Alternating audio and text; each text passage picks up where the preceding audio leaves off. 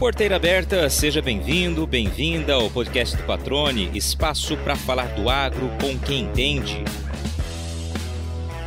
Hoje o nosso foco é a pecuária, com um recorte para o melhoramento genético das raças zebuínas no Brasil. Nosso convidado é membro da terceira geração de uma família que tem tradição neste ramo.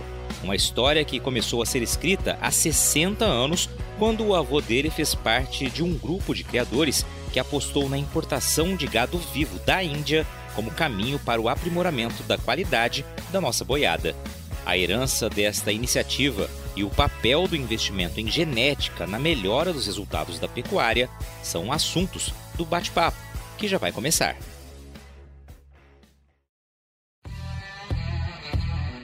A ligação com a pecuária vem de berço, assim como a consciência de que o sucesso depende de esforço, coragem e um olhar adiante. Nascido e criado na região metropolitana de Londrina, no Paraná, Gabriel Garcia Cid carrega sobrenome conhecido no setor e se dedica para manter essa marca como sinônimo de trabalho constante em busca da evolução da atividade. Diretor da Associação Brasileira dos Criadores de Zebu, a ABCZ, ele aponta a tecnologia e o melhoramento genético como principais ferramentas capazes de promover o crescimento da pecuária brasileira e a garantia de rentabilidade dos negócios, mesmo nos momentos em que os altos custos ameaçam a receita das propriedades. Gabriel Garcia, prazer recebê-lo aqui no podcast do Patrone. Nos conhecemos no dia de campo lá da Fazenda Araponga, no dia de campo do seu Shiro Nishimura. Inclusive, naquele dia tive a honra de entrevistar o seu Shiro. Foi um episódio muito legal do podcast. E combinamos de fazer essa entrevista via Zoom, via internet. Felizmente, nos encontramos pessoalmente aqui em Cuiabá, numa das suas visitas aqui a Mato Grosso, e podemos então colocar esse bate-papo de fato em prática. Seja bem-vindo. Como é que você está? Tudo bem? Tudo bem, Patrone. Obrigado pela oportunidade de estar aqui no podcast. E nessas visitas, né, que estamos andando aqui pelo Mato Grosso, junto com o nosso amigo Jorge Pires, Mário Cândia, Olímpio Rios de Brito, a gente poder estar tá aqui, ter a oportunidade de estar tá aqui pessoalmente, conhecer o seu estúdio, o estúdio aqui pessoalmente. Um prazer estar aqui. Muito obrigado por me receber e abrir esse espaço para a gente conversar. Muito bom. Legal. Gabriel participando do podcast aqui, também participou em entrevista no canal Rural Mato Grosso aqui, por isso que ele se referiu ao estúdio. A gente aproveita mesmo quando tem gente passando por aqui, vamos conversar, vamos bater papo, vamos trocar ideia e vamos principalmente levar informação, né, Gabriel? Levar informação de quem conhece para quem precisa de informação. Eu queria que você começasse dizendo, antes da gente entrar um pouquinho na tua história, como você avalia o atual cenário da pecuária? Você que tem andado muito aqui para o Mato Grosso, né? Como você avalia esse atual cenário que a gente tem enfrentado de preços atrativos, porém custos muito maiores do que se imaginava, né? Tempos atrás, recordes atrás de recordes, um desafio muito grande, de fato, para que as contas fechem, né? Como que você avalia tudo isso agora na pecuária? A gente avalia de uma forma, inclusive, é uma, é não é só uma particularidade do, do estado do Mato Grosso, que é o grande celeiro do país, né? Corresponde a praticamente 20% do rebanho bovino. É, a gente avalia isso de forma geral, Brasil, né? Que os produtores, nós produtores, pecuaristas, temos que cada vez mais é, procurado investir em tecnologia, em sermos mais eficientes e mais produtivos, para a gente conseguir exatamente controlar o que, o que nós conseguimos, que é exatamente o custo, nosso custo de produção. Então a gente vê um movimento muito forte e, e permanente de investimento em tecnologia para exatamente a gente poder ter nas nossas mãos o nosso custo de produção, né? Quando teve a, a alta da rouba e as pessoas que não são da pecuária, Gabriel, que bom, agora está tudo bem. Eu falei, não, agora foi uma correção, estava defasado. Né? Há muitos anos em defasagem, a gente agora está tá sendo feita uma correção. E os custos vão sempre bater a nossa porta. Isso aí não é de hoje. Eu lembro até de, um, de uma entrevista na década de 70 do meu avô para um, um repórter a, o momento da pecuária vivia uma, uma, certa crise de desabastecimento, enfim. Isso é, uma, é algo que vai sempre bater a porta de nós, pecuaristas. São os custos de produção. E não é que a gente foge deles. Nós temos que sermos inteligentes, eficientes, produtivos, buscarmos as ferramentas, aí tem várias, né? É a tecnologia, o uso de, de ferramentas, de boas práticas de manejo, principalmente de genética, para a gente não ser, vamos dizer assim, pegos pelo, pelo, pela, pelos custos, e sim a gente conseguir com produção, com trabalho, né? essa é uma característica de todos os pecuaristas, de muito trabalho, a gente vencer. E é, mas é uma previsão otimista. Mas isso nunca vai nos deixar dizer, não, não vamos estar sossegados para produzir, não. É, o produtor rural brasileiro, em especial o pecuarista, são, são pessoas de coragem e de fibra e, e com certeza estão muito conscientes disso. Pois é, como você diz, né, tem que conviver com o custo, sempre pressionando, né, sempre pressionando a rentabilidade e buscar alternativas, estratégias, caminhos para que de fato a receita venha dessa qualidade, desse ganho em produtividade, que é algo que a gente vai comentar novamente mais adiante. Mas eu queria que você se apresentasse para quem está nos ouvindo, Gabriel. Né? Você é de uma terceira geração de uma família que tem tradição na pecuária, tradição em investimento em genética. Conta um pouquinho das tuas origens aí para todo mundo possa conhecê-lo. É, como você disse, sou a terceira geração da minha família, família Garcia Cid, na criação de gado zebu, na Fazenda Cachoeira, na região de Sertanópolis, norte do Paraná, perto de Londrina. Meu avô Celso Garcia Cid foi o primeiro importador, depois de vários anos onde não havia mais importação de gado vivo da Índia. As últimas foram no começo do século passado, em torno de 1910. E houve um período aí muito longo, de praticamente 50 anos, é, onde não, não havia mais entrada de animais, de, gené de genética, né? Zebuína no Brasil. E meu avô foi sozinho em 1960, foi, um dos, foi pioneiro em 1960, indo sozinho até a Índia é, importou 112 animais das raças Gir, Nelore e Guzerá. E a partir dessa importação que ele fez em 60, que já, ele já via, né, naquela época, a necessidade do Brasil em refrescar o sangue, em refrescar, em trazer mais opções, mais linhagens, e realmente um refrescamento genético, né, para impulsionar a pecuária no Brasil. É, foi a partir dessa, dessa permissão que ele conseguiu em 60 que abriu-se Aí sim, a grande importação de 62, onde foi meu avô, Celso, seu Torres Homem Rodrigues da Cunha, seu Rubico Carvalho, seu Nenê Costa, né, os, os, quatro grandes importadores. Né, da última importação de gado vivo da Índia ao Brasil foi essa de 62. Inclusive esse ano, comemorando 60 anos, 60 né? 60 anos, marca histórica. Aí, marca né? histórica. É, foi essa, a partir dessa importação que deu o grande, todos chamam e reconhecem a grande revolução na pecuária brasileira, né? O Brasil passou a um, a um país que não tinha como, na pecuária como, como atividade principal e importante dentro da sua receita, da, da economia do país. Depois aí de 60 anos, a gente, a gente tem o orgulho, né? Através do, do trabalho desses pioneiros, de, de, grandes criadores que vieram na sequência, de grandes técnicos, da própria BCZ, né? A contribuição desse melhoramento para que o Brasil hoje seja líder em produção, em rebanho, exportação de carne. É um período muito curto, né? 60 anos, mas é uma, é uma revolução muito grande que esses visionários, e a gente divide esse mérito com todos, né?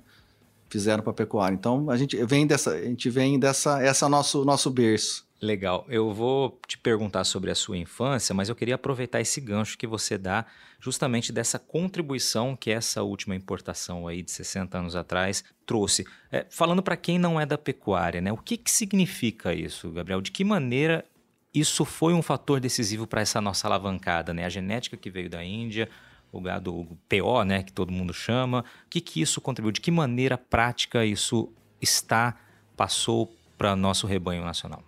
Ó, foram importados um pouco, pouco mais de 3 mil animais. Eles são responsáveis por ser a base genética de mais de 90% do rebanho brasileiro. Simples assim. Simples assim.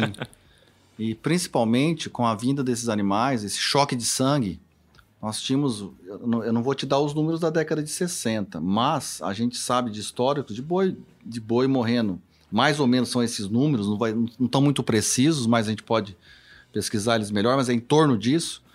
É, é, animais todos sendo, sendo abatidos aí em 5 a 6, 7 anos de idade, com 12, 13 arrobas. Né?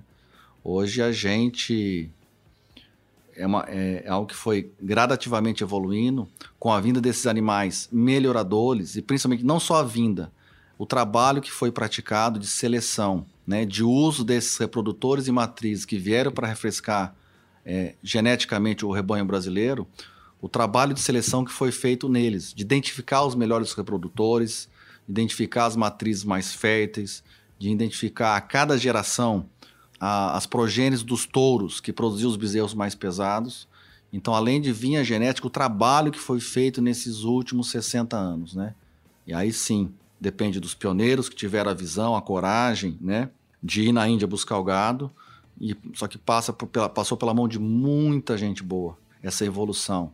E a resposta, para a gente resumir tudo isso numa palavra, é trabalho. Foi com muito trabalho que hoje o Brasil é chegou nessa posição de líder mundial de produção de carne. É legal você ver de 3 mil animais aproximadamente se tornar a base genética de 90% do rebanho, né? Realmente um trabalho ímpar, né?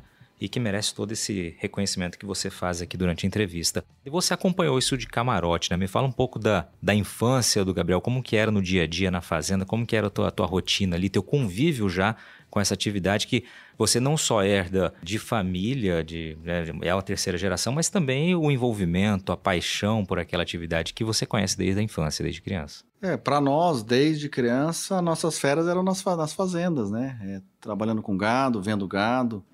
E, e, a gente tem isso. Não conheci o meu avô, ele faleceu em 1972, eu nasci em 75. E a partir da morte dele, a minha avó, Francisca, foi quem conduziu os negócios da família, manteve a, a família toda reunida em torno da empresa. Meu avô foi fundador de uma das maiores empresas de ônibus do país, a Aviação Garcia, e também atividade de fazenda. Então a gente ouvia da minha avó, da minha mãe, e até, até através, principalmente dos amigos do meu avô, toda a história. Então eu conheço mais o meu avô pelos amigos, pelas as histórias que a gente ouve, pelo livro, existe um livro, O Tempo de Seus Céus, tá, inclusive está na terceira edição, é, foi recém-lançado agora esse ano a terceira edição do livro, que a gente conta as, as a gente sabe e conhece as histórias. É, um livro foi escrito com de coautoria, né?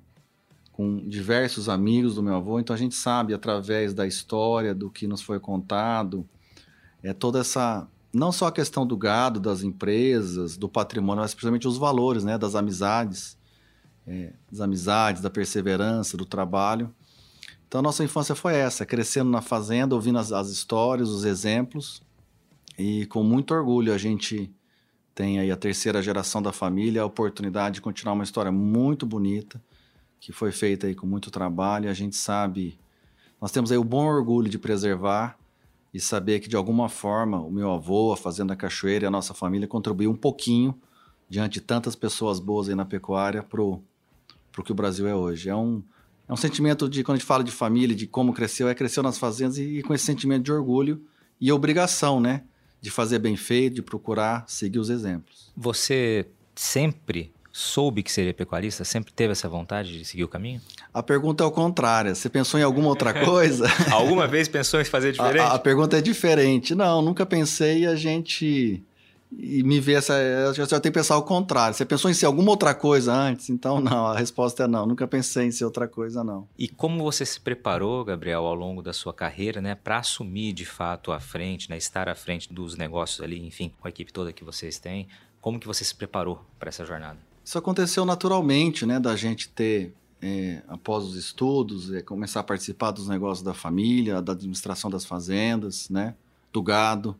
E uma vez que você que você entra, se você gosta, você não sai, né?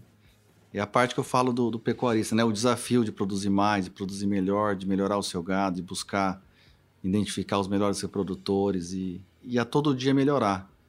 A gente foi naturalmente. Eu lembro, eu lembro não, eu lembro da data que eu comecei a trabalhar nas fazendas, dia 13 de janeiro de 1993. Você fazia o que? Começou como? Eu comecei trabalhando numa das fazendas nossas, a Fazenda Barra Mansa, da minha mãe, dos meus irmãos. E lembro muito bem da data, engraçado, né? A data que marcou, não esqueço.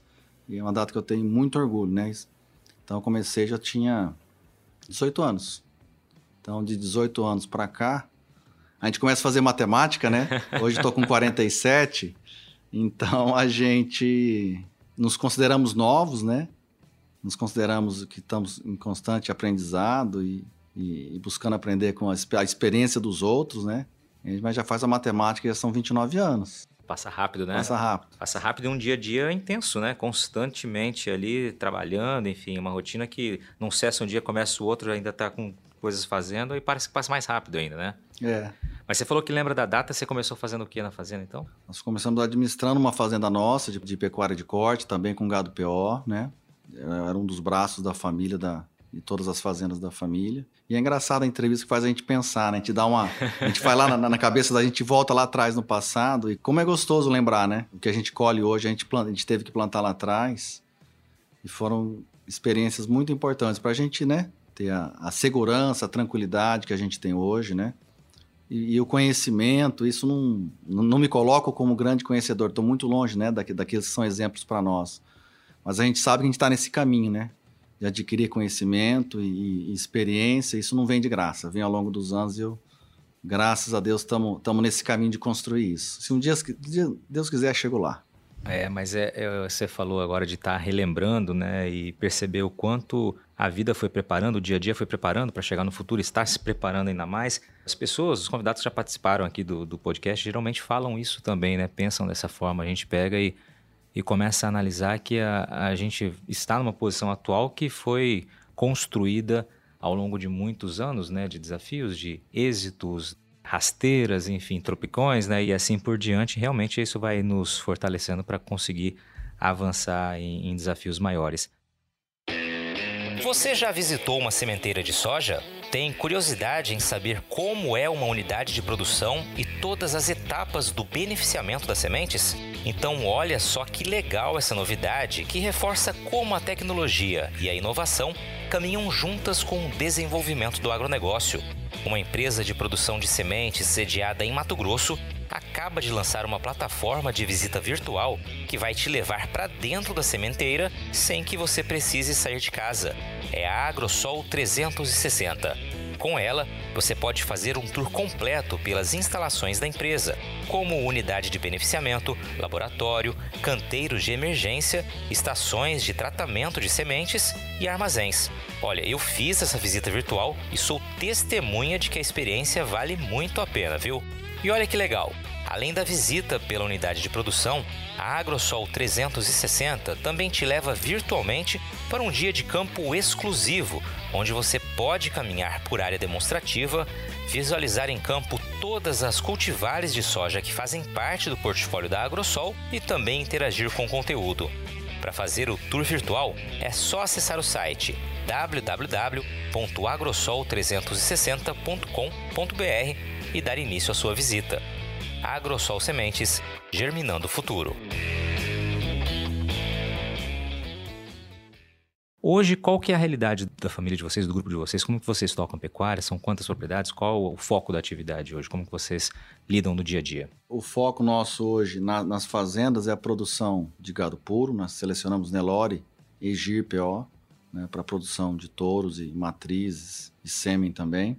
Temos também uma, uma por estarmos no, no, no estado essencialmente agrícola, né, que é o Paraná. Produtores também na agricultura de soja, milho, mandioca. Temos também uma importante reserva de eucalipto. Então a gente tem essa administração voltada e hoje é uma, é uma, é uma das, não digo ferramentas, mas práticas, boas práticas de manejo, né? Da, da integração lavoura-pecuária. Então hoje a gente consegue ter várias atividades dentro, dentro das fazendas, interagindo e uma contribuindo com a outra, né?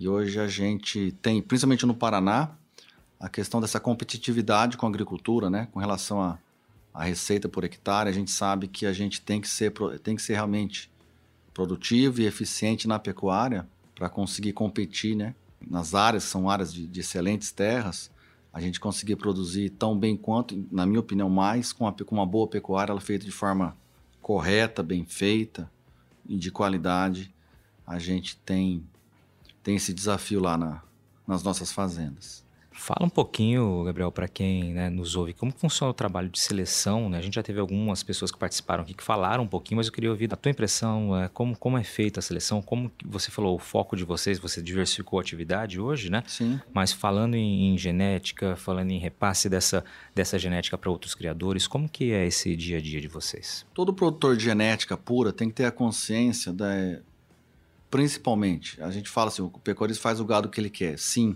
mas tem, também tem que ter um olho naquilo que o mercado procura, né? No que o seu cliente, o seu, o seu comprador de touro, aquele que vai, vai produzir o bezerro de corte com a sua genética, precisa. E isso é um trabalho constante, de constante evolução. E o seu principal patrimônio são as suas matrizes, são as suas vacas. São elas que te, te produzem a todo ano os seus bezerros, que você vai trabalhar para transformá-los em selecioná-los e para que aqueles que forem merecedores realmente sejam é, se tornarem reprodutores, as matrizes de reposição. É um trabalho diário. Toda seleção busca isso. No nosso caso, é um equilíbrio entre produtividade e racial. Quando a gente fala hoje racial, é estrutura. Que também, na minha opinião, hoje a gente se confunde muito, né? Antigamente falava em, em um animal bonito não era produtivo, ou vice-versa, não tem nada a ver. Hoje, para nós, o animal bonito é o produtivo, né? E a gente sabe que, que a gente tem que ter sempre produzir em equilíbrio, de, de ter animais funcionais, produtivos, boas matrizes que levem que o, os touros que você leva vão produzir além de além de machos que vão virar que vão virar carne no prato do consumidor, também vão deixar as suas filhas que também serão matrizes dos outros rebanhos. Então, é um equilíbrio aí entre entre animais produtivos que consigam, como eu disse, nessa evolução da redução de idade de abate, se diz em qualidade. Isso aí em animais maiores ganhadores de peso em menor tempo, né? E também com, com esse equilíbrio da fertilidade, da parte maternal do gado. O resumo hoje de seleção é equilíbrio em todas essas partes. Você não pode acelerar uma ou outra. Se você olhar para qualquer coisa que você fizer, principalmente seleção de gado, a gente, a gente vê isso às vezes acontecendo. Quando você focar em algo, ou desse, desse, de vários, de diversos pontos que tem, se você focar em um, você vai estar esquecendo os outros. Então a gente acredita, muito em equilíbrio. Né? O, o, que a gente gosta de fazer é um gado bom e produtivo. É isso que o nosso, que nós gostamos de fazer e é isso que o nosso cliente, o nosso quem procura a nossa genética busca. Como está aproveitando essa deixa? Como é que está o mercado de genética hoje? O mercado de genética, nós temos aí uma, eu digo, uma procura que não é de agora. A procura pelo, pelo reprodutor de qualidade e de boa avaliação, esse, esse é, é a procura número um do mercado. E hoje, a pecuária brasileira, o mercado, é carente desse material. Hoje, o Brasil não dá conta de produzir os seus, seus os criadores de seleção de gado pior podem tem, tem muito tem muito campo para crescer para poder atender todo o rebanho brasileiro. Nós temos muito chão, nós temos muito, muita demanda. Então isso não vai acabar nunca, nós temos cada vez mais. Nós estamos vendo aí surgindo cada vez mais grandes projetos no Brasil todo. Inclusive um dos maiores é aqui do Mato Grosso, né? De produção de reprodutores é a é o Nelore Grendene lá de Cáceres, né? Então a gente vê grandes projetos, assim, a exemplo do deles aqui do Mato Grosso, para o fornecimento de reprodutores. Isso aí é, é um mercado que, se Deus quiser, nunca vai acabar. E o Brasil tem muita demanda e procura por reprodutores de qualidade.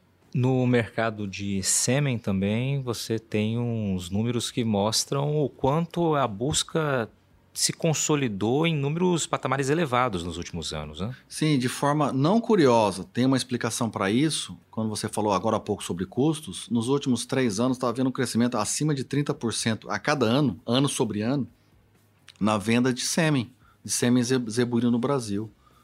Que, que, que a gente pode analisar desses números que vêm lá das BIA? É, é a procura, é a procura por tecnologia, por uso de melhor genética, de, genética de touros que produzam bezerros mais pesados, né? Eu tive há pouco tempo, esse mês, mês passado, na sede da JBS em São Paulo, nos mostraram lá a participação deles no mercado e principalmente a evolução da porcentagem de cada categoria, categoria que eu falo de idade e peso, na porcentagem do, do total abatido ano.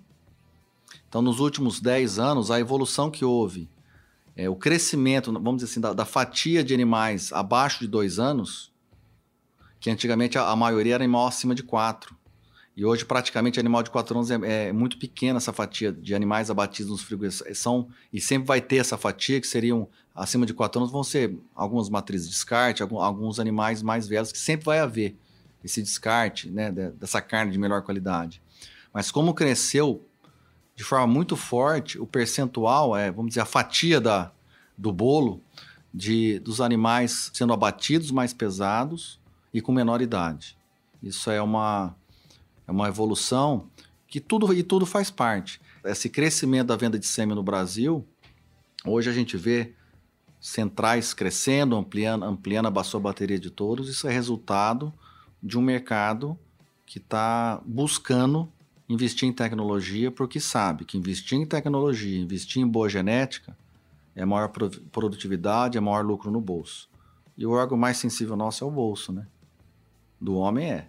E aí, quando você falou há pouco da diversificação da atividade, a gente remete um pouco à agricultura, seria, grosso modo dizendo, a pecuária cada vez mais copiando, entre aspas, mais um dos conceitos da agricultura, que é de fato você buscar sempre a rentabilidade a cada safra ou a cada, a cada ciclo, é encarar a atividade dessa maneira. A pecuária mudou nas últimas décadas. Eu acredito que sim, nós somos aí de uma geração mais nova, e a gente está vivendo isso, né? A gente, porque a gente aprendeu a fazer essas comparações e vamos dizer assim, ter esse, esse empurrão, né? Da competitividade com outras atividades.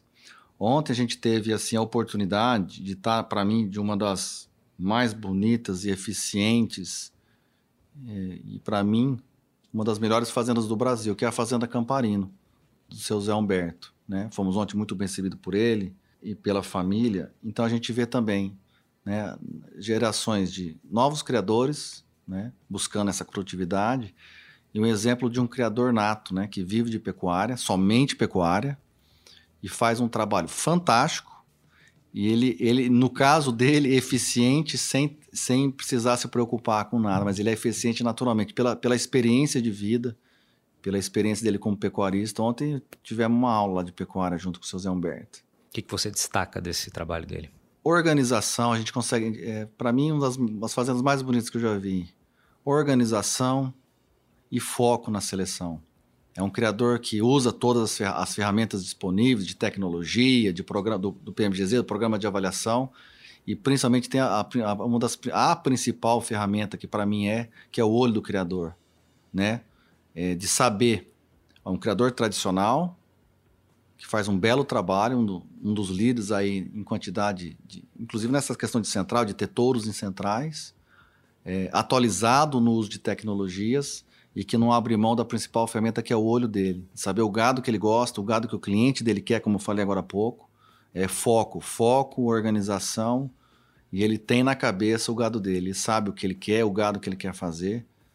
É uma casos como o dele, como o do seu Shiro Nishimura, na Fazenda Ponga, eu digo, sempre quando eu passo alguma fazenda, a gente divulga nos grupos de WhatsApp aí, eu falo, é, todos têm que visitar e conhecer. Como é bom a gente andar, como é bom a gente conhecer, é, a gente fala, é, né, tem, existe um ditado, né, que diz que, que é ignorante aquele que não aprende com seus próprios erros, é inteligente aquele que aprende com seus próprios erros, e é sábio aquele que aprende com os erros dos outros, né? E citando erros e exemplos, e bons exemplos dos outros. E os pecuaristas têm esse, esse relacionamento de, de gostar de receber um ao outro e como foi, como é bom, como vale a pena a gente andar e conhecer principalmente esses pecuaristas de sucesso aí, para a gente poder aprender sempre a cada dia um pouco mais. Esse aprendizado é constante nessa troca de experiências. Você no início ali mencionou o dia de campo ali da Fazenda Araponga, do seu Shiro Nishimura. Para quem quiser saber mais um pouquinho sobre a história, o trabalho desenvolvido lá na Fazenda Araponga, episódio 44 do podcast, uma entrevista super legal com o seu Shiro Nishimura. Fica o convite para que acompanhem realmente uma aula de genética, de pecuária, de seleção, do olho do dono, olho do criador, utilizando-se das ferramentas tecnológicas, enfim, para tomada de decisão mais assertiva. Você sabia que no estado que é celeiro do Brasil nasceu uma nova forma de comercializar máquinas, caminhões e equipamentos agrícolas? A Rutec é uma startup criada por profissionais com mais de 15 anos de experiência no mercado, que atua como marketplace, conectando digitalmente quem quer comprar e quem quer vender estes ativos, com agilidade, transparência e segurança. Além de uma plataforma moderna, a Rutec busca oferecer a melhor experiência para o cliente, com equipe especializada, avaliações, laudos e vistorias do equipamento, balizamento de preços, rastreabilidade, anúncios qualificados e direcionados por região, parceria com sindicatos rurais, análises de crédito e aprovações de financiamentos com taxas diferenciadas, além de uma série de outros serviços. Para conhecer e aproveitar todas as facilidades, é só acessar www.rutec.com.br. Rutec, o seu portal de compra e venda de máquinas.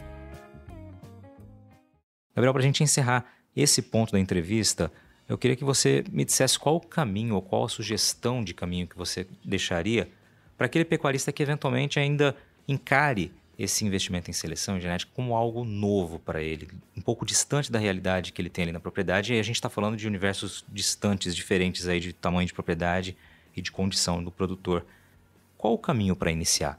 Para buscar ser mais eficiente, buscar produzir aquilo que o mercado quer, sem desequilibrar a receita, sem desequilibrar o bolso? Essa eu entendo como uma das obrigações da BCZ, como entidade maior de pecuária do mundo, em levar, nós, nós precisamos é, levar a boa informação para esse pecuarista, para esse, esse pequeno pecuarista que, está, que se sente, né, como tentando traduzir a sua pergunta, que se sente à margem dessa tecnologia, se sente à margem dessas, vamos dizer, dessas médias de desmama acima de 250 quilos, 280 quilos, matar um boi com, com 22 arrobas com um ano e meio, né?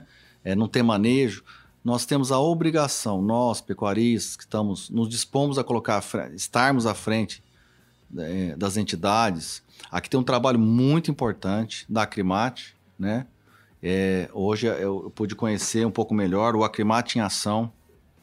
Nós temos que, nós vamos buscar fazer parceria com a BCZ, para a BCZ também estar tá junto do Acrimate em ação.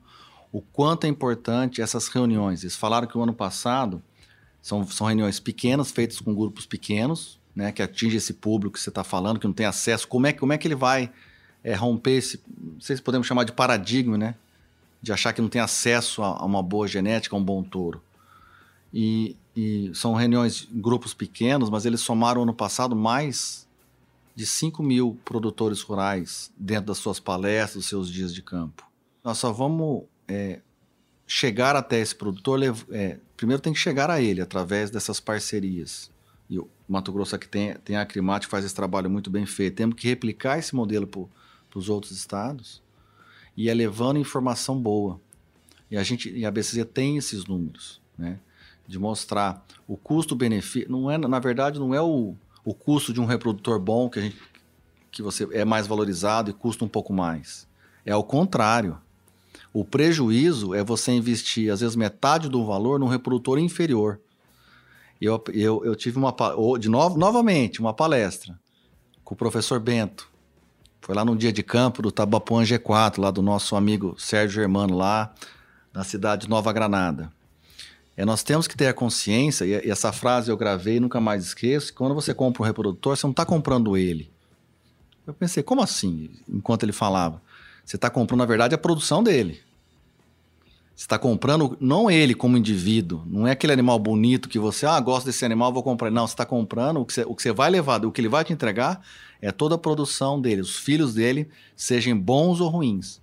Então, é essa conta que nós temos que mostrar a esses pequenos produtores que vale a pena esse investimento a mais num reprodutor de melhor qualidade, na verdade, está tirando ele do prejuízo. Né? O prejuízo é se investir num reprodutor de má qualidade, que vai entregar durante toda a vida dele, vamos, vamos, vamos colocar isso em números, bezerros a de 30, 40, 50 quilos a menos numa desmama do que, no caso de um produtor de bezerro, do que um, um touro de um pouco melhor de qualidade. É, isso aí se paga. Então nós temos que mostrar, temos que levar a informação correta, né, para esse produtor, para ele saber que o que ele está fazendo é um investimento e isso vai trazer retorno a ele. É, é com informação. Não, o caminho para pra, as pessoas terem acesso e conhecimento passa pela informação. É, e, faz todo sentido quando você fala que um dos desafios é de fato você levar essa informação para lá, por isso você exemplificou o bom, o bom trabalho né, exemplar é, realizado pela Acrimate, o Acrimate em Ação, que já tem mais de uma década aí, né, de realizações, sempre com esse propósito, porque exemplos não faltam né, de bons resultados, de boas iniciativas que dão certo. De fato, é, é levar para aquele produtor que por vezes pode estar mais distante ou à margem achando que está à margem dessa possibilidade de incremento tecnológico, levar essa, essa informação, esse conhecimento para que ele possa também começar a fazer uso disso, né? Sim. E, tem, e citando além do Acrimate em ação, nós temos um programa muito importante que chama o Progenética, um programa da BCZ. E nós temos um, um, um orgulho de, de, fazer um pouco parte dele. Foi criado na gestão do, do ex-presidente Orestes Prata Tibério Júnior, 2004, 2005. Foi o start dele, da ideia inicial, depois foi realmente instalado na gestão do, do Zé Olavos Borges Mendes. é, que foi inspirado num plano que, que ocorreu na década de 60, como você fala em boas ideias. É um plano que ocorreu na década de 60 entre a Fazenda Cachoeira do meu avô e o governo do estado do Paraná, que consistia no plano, chamava o plano troca-troca. O pecuarista foi, é, é, fazia troca, e dava como pagamento de um touro Nelore puro um reprodutor qualquer, sem raça. E o Estado fazia essa troca para ele. Isso impulsionou a pecuária no Estado. Isso foi, foi não, não digo que foi a, a Gênesis, mas foi uma das.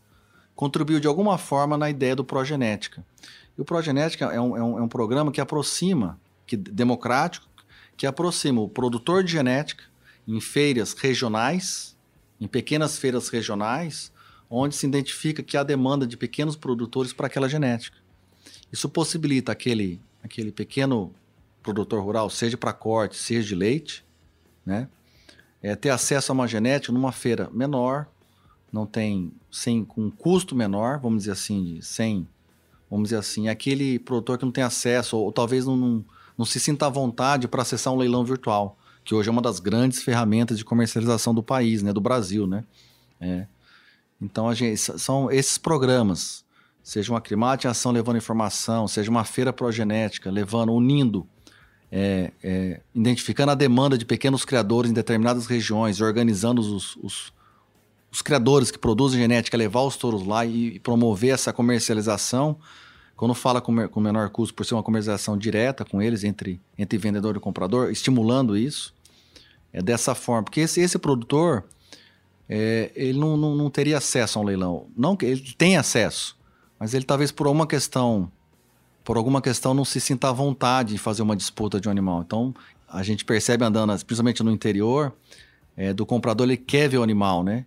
Ele quer poder, às vezes até conversar com o próprio vendedor, quer saber informação. Então é, a gente tem diversos modelos de seleção, a gente tem que cuidar, tem, tem um cuidado muito especial com esses pequenos produtores em poder levar essa genética de alguma forma. Temos que criar mecanismo. Legal, cara, muito bacana, muito bom ouvir esse ponto de vista, né? Eu compartilho, acho que é, é bem por aí, é, é superar essas barreiras ali, esses obstáculos pequenos que possam acontecer, mas que impedem muitas vezes um pequeno produtor ou um médio produtor de ter acesso, ou mesmo um grande produtor de ter acesso a uma ferramenta, a uma tecnologia ou algo que possa de fato fazer, provocar uma transformação do bem ali nos desafios na, na rentabilidade dele, na propriedade dele.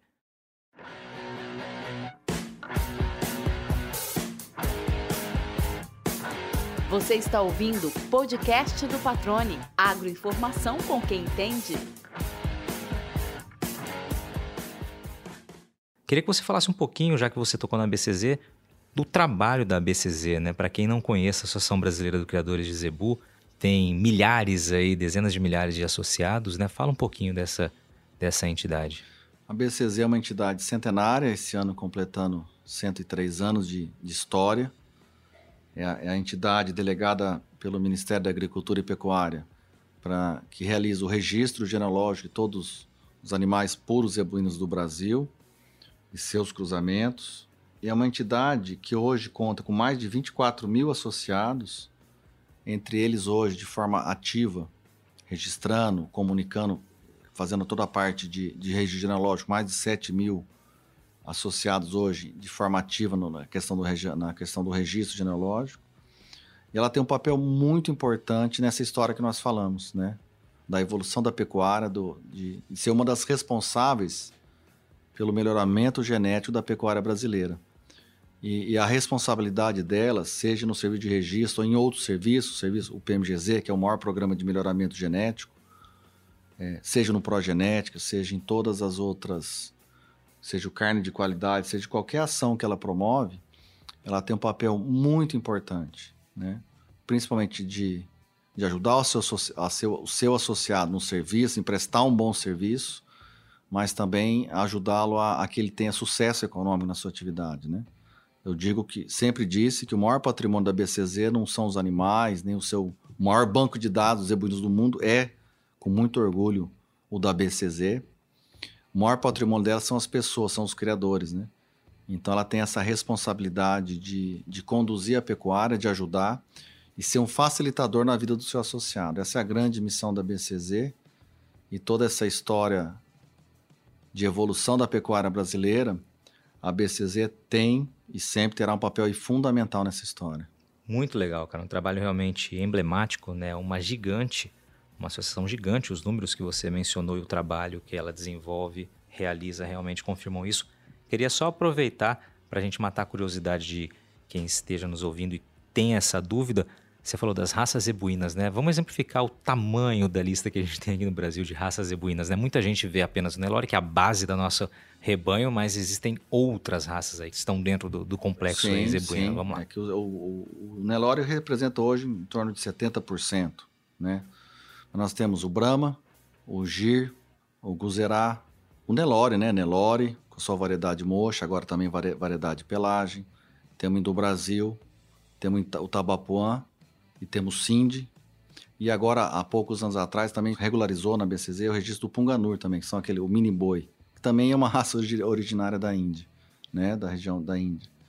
Então são essas diversas raças, é, algumas com vocação para corte, outras para leite e algumas com dupla aptidão, que a gente chama corte leite. Então a BCZ é responsável pelo registro de todas essas raças zebuínas né, no Brasil e, e, e, de não apenas do registro, de também ser responsável pelo programa de melhoramento, né, das informações, das mensurações que são feitas a cada ano de pesar, de todas as pesagens, de as, as informações de parição, toda a parte reprodutiva, tudo isso faz parte do, do trabalho da BCZ. Além de fazer o registro genealógico, promover o melhoramento genético dessas raças. Então é um, a gente, para quem não conhece, fala Cinelore, né?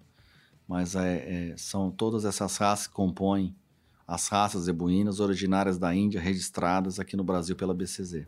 Maravilha, Gabriel. Era um ponto curioso que eu queria trazer aqui para os nossos ouvintes, o né, pessoal que nos acompanha. Cara, eu tenho que te agradecer a participação aqui, a tua entrevista, contar um pouco da tua história, né, e da tua visão de pecuária. Sei que tem tradição na atividade, realiza um trabalho muito bacana, é diretor técnico da BCZ é um dos pré-candidatos à eleição esse ano, em novembro, se eu não me engano? Sim, a eleição, a eleição será em novembro. Sim, somos, somos aí candidatos, formamos, já formamos aí um time importante de, de liderança de todo o Brasil, né, de todas as raças, representantes importantes de todas as raças, de todas as regiões e principalmente de todos os modelos de seleção, né?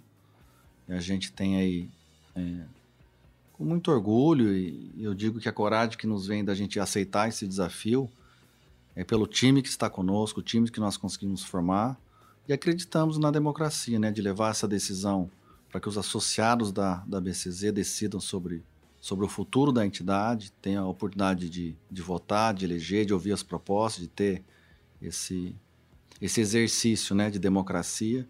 E nós estamos nesse, nesse momento vivendo, vivendo isso na prática, né?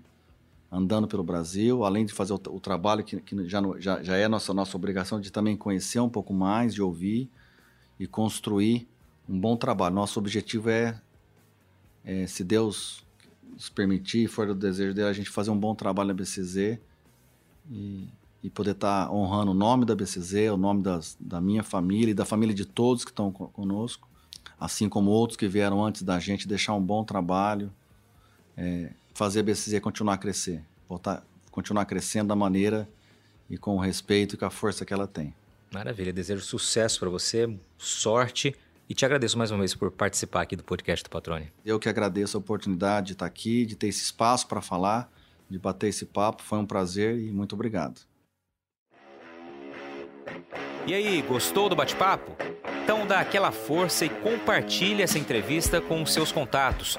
E olha, aproveita para mandar aquele feedback dizendo o que você está achando do podcast do Patrone.